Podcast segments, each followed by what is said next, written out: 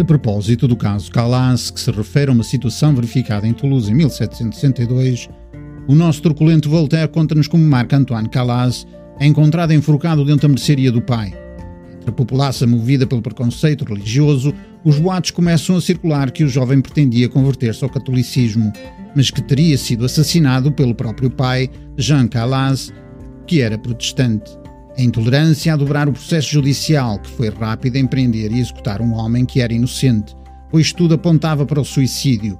E assim, o nosso autor envidou todos os esforços para que a verdade fosse reposta.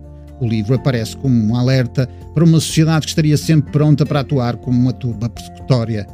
O apelo à tolerância é uma tentativa de colocar-se ao serviço da justiça e dos que viram as suas vidas espezinhadas pela intolerância. O nosso Voltaire aproveita o caso para ilustrar como o fanatismo se serviria das religiões para espalhar o ódio. Segundo o autor, a diversidade religiosa leva a que a verdade de nenhuma religião se torne abusiva em relação às demais. Que se existe algum método para diminuir a influência dos fanáticos, é o uso da razão. E há um princípio que parece básico e que é universal: não faças aos outros o que não queres que te façam.